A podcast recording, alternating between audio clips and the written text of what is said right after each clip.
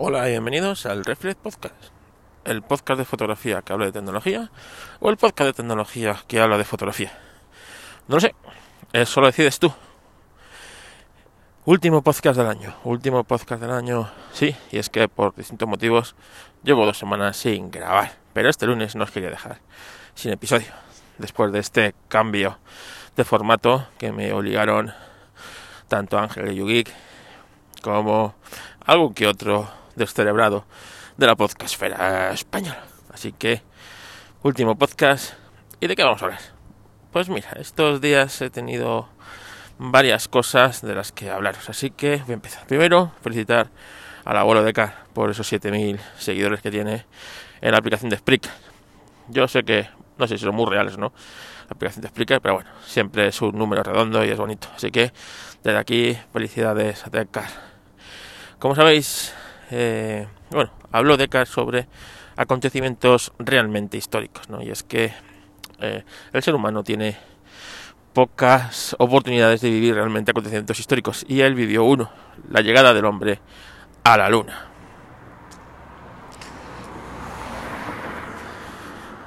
Y eso sí realmente es un acontecimiento histórico. La llegada del hombre a la luna marcó un hito y eso sería irrepetible. Y yo creo que puede ser el último acontecimiento realmente histórico que viva Deckard. Y he tenido suerte porque él ha vivido uno. Pero yo creo que yo no he vivido ninguno. Ninguno. Eh, porque yo nací como 5 o 6 años después de la llegada del hombre a la luna. Eh, y yo creo que el último, el único acontecimiento, digamos, medianamente histórico que viví fue el cambio de milenio. Cambio de milenio. Que muy pocas personas a lo largo de la historia han podido vivir un cambio de milenio. Ya un cambio de siglo es, digamos, difícil, ya que en la historia de la humanidad muy pocas veces, realmente pocas veces, se ha llegado a... Eh, o sea, las personas em, llegaban por encima de los 50 años. Realmente eso es una cosa eh, que ha traído pues bueno lo que es la tecnología y el aumento de pues bueno pues la calidad de vida del ser humano pero hasta mediados del siglo XX las condiciones de vida de la humanidad eran lamentables lamentables. Llegar a vidas a, a vivir por encima de 50 60 años era algo totalmente impensable eh, entonces era muy difícil que una persona ya no solo viviera casi un cambio de siglo, aunque hubiera nacido a mediados de, del siglo eh, precedente, sino que bueno pues era difícil superar ciertas edades, ¿no? Eh, gente con 40 años eran prácticamente ancianos, ¿no? Así que nosotros que vivimos un cambio de milenio, creo que es muy pocas personas en la humanidad han vivido un cambio de milenio pues eh, nosotros tuvimos esa suerte.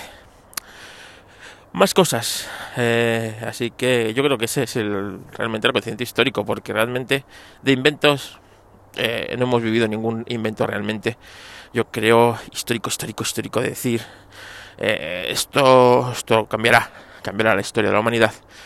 no hemos vivido todavía la vacuna del, no sé, del cáncer, por ejemplo. Eh, sí se ha avanzado mucho, hay mucha más esperanza de vida, cada día hacen nuevos avances, pero todavía no es una enfermedad, digamos, resuelta ¿no? por el ser humano. Eh, eh, la llegada a Marte, la llegada a Marte, no sé si la viviremos, pero aunque la vivamos, no va a ser tan importante como la llegada del hombre a la Luna, porque yo creo que el que marca el camino es el primero, ¿no? El invento de la rueda es el invento de la rueda, es un invento que lleva milenios con nosotros y es un invento de esos apabullantes del ser humano. Pero por ejemplo, el invento de la rueda radial de Michelin eh, ha salvado millones de vidas en la carretera. Eh, y ese invento, pues, pues no pasa, no, es porque la rueda está inventada, ¿no? Pues está igual. Cuando llegamos a Marte, los viajes en el espacio ya están inventados. Lo que pasa es que, claro, aun siendo un eh, desafío más colosal todavía que la llegada del hombre a la luna, que fue colosal, eh, el llegar a Marte y volver, pues yo creo que eso eh, no va a ser tan, tan, digamos, histórico como el viaje a la luna de, del, del ser humano. Así que por ahí no. que puede ser histórico y que quizá podamos vivirlo.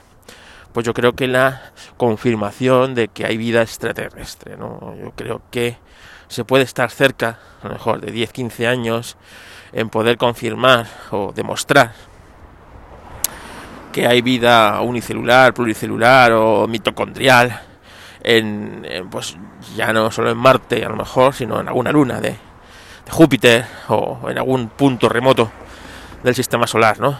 Yo creo que en Marte, eh, si los estudios avanzan, podríamos tener cierta actividad todavía eh, con vida, ¿no? Que ese planeta parece ser que que tuvo. Y si no encontramos, si encontrar a lo mejor algún resto fosilizado de alguna, yo qué sé, eh, alguna forma de vida que hubiera allí hace millones de años, ¿no? Antes de que ese planeta, pues, eh, por razones que aún no sabemos, pues se convirtiera en un lugar inhóspito. Así que yo creo que ese podría ser un acontecimiento histórico o sería un acontecimiento histórico que a lo mejor podríamos vivir. Otro acontecimiento histórico sería la, eh, confirmación de que no estamos solos en, el universo, ¿no? Y que hay otra, pues, otras vida, ¿no? Vida inteligente más allá, pues ya sea por el programa SETI o por un contacto, ¿no? contacto en la tercera fase. Eh, esto así que sería un acontecimiento indudablemente histórico, pero este descartar que lo vayamos a vivir. O sea, ya os lo digo yo que no lo vamos a vivir. Primero, pues porque las distancias son tan colosales en el espacio que encontrarse es muy difícil. ¿no? Imaginaros en el desierto del Sahara dos hormigas, una en cada punta del desierto, pues esto sería igual. Es muy difícil que nos lleguemos a encontrar. ¿no?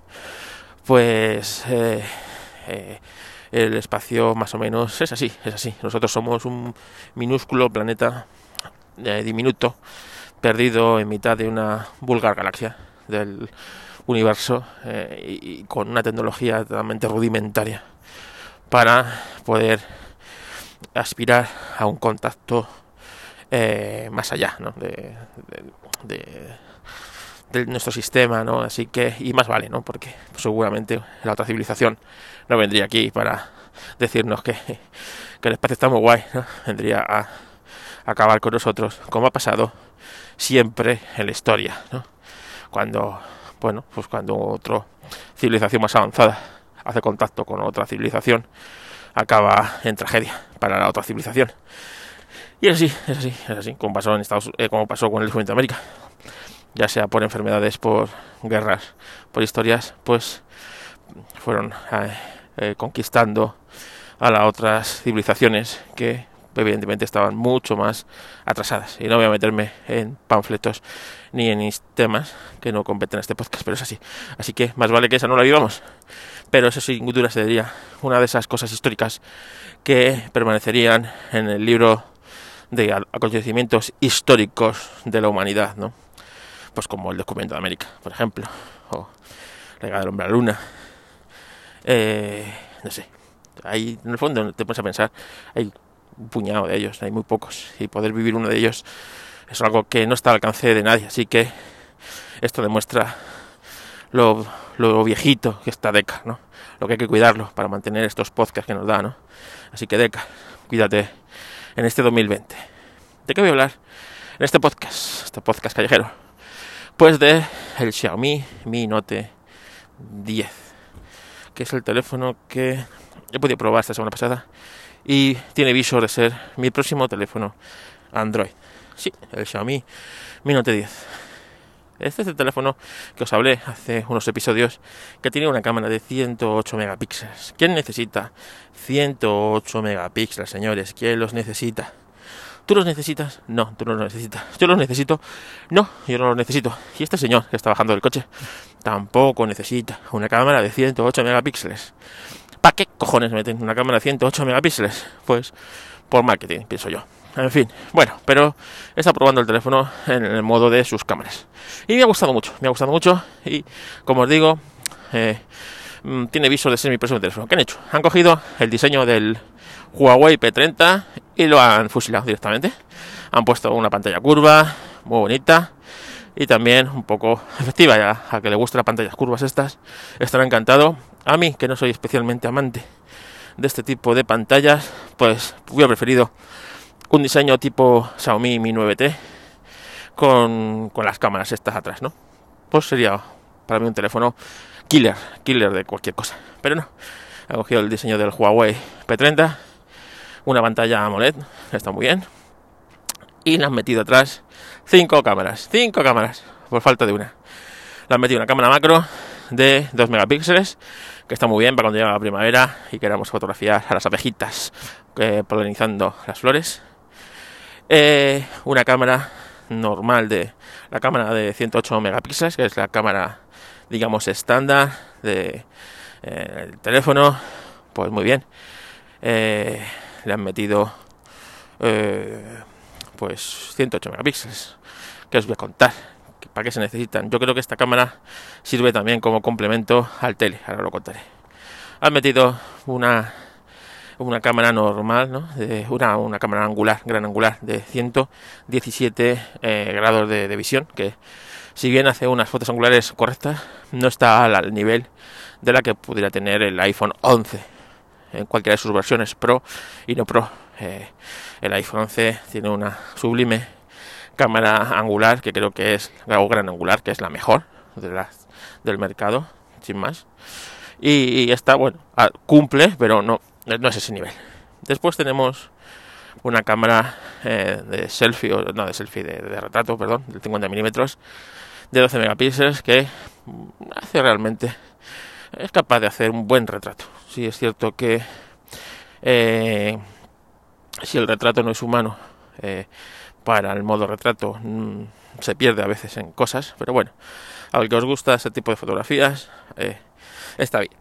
Y por último, la que a mí más me gusta, la cámara teleobjetivo, la cámara tele, un objetivo 5x de 5 megapíxeles que luego por software suben a 8, no lo entiendo, porque subes a 8 si con 5 ya está bastante bien, ¿no? Y luego tienes un zoom híbrido, que aquí es donde entra en juego seguro la cámara de eh, de 108 megapíxeles en el que, bueno, pues por software, no por inteligencia artificial, no, por software, pues es capaz de darte casi, casi, casi lo que sería un, un zoom eh, óptico por 10, ¿no? Ya que, bueno, pues el recorte que puedes hacer a una foto de 108 megapíxeles combinado con la foto tele que haces, pues te puede dar eh, una foto bastante interesante.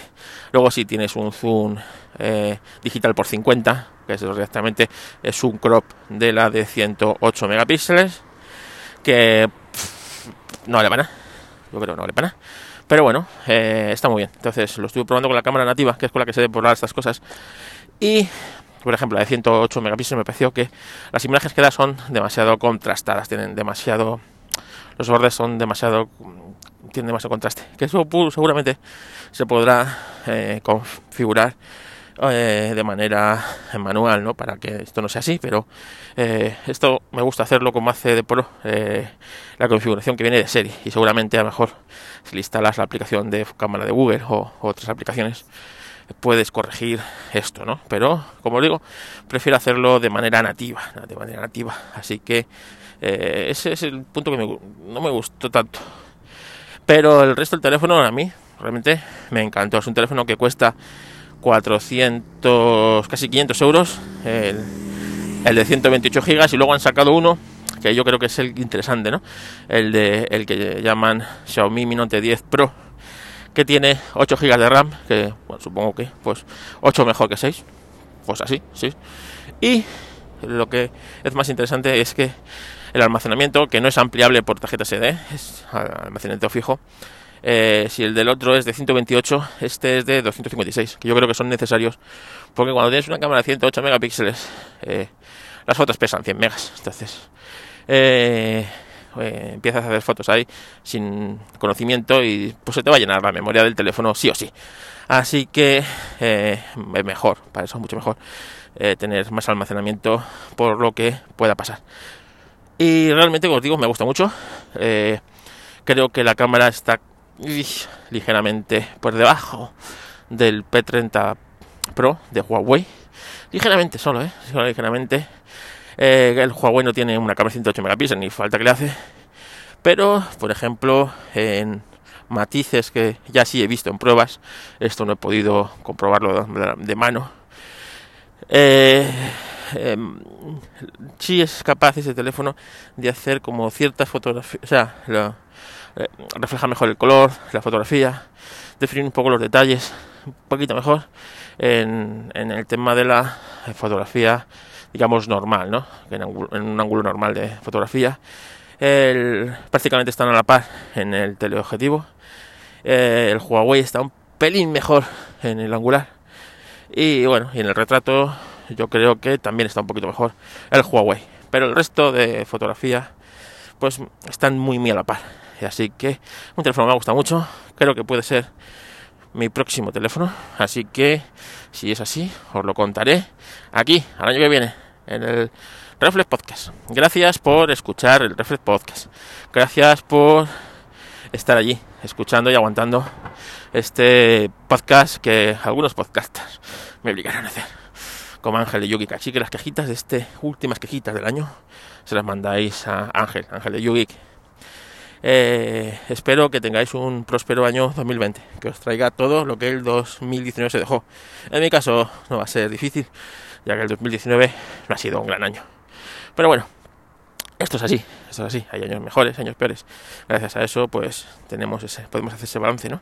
Y, recordar ciertos años con cierta nostalgia, ¿no? Que siempre está bien. Así que gracias por escuchar Reflex Podcast. Tenéis los datos de contacto siempre eh, en las notas, pero si no lo digo.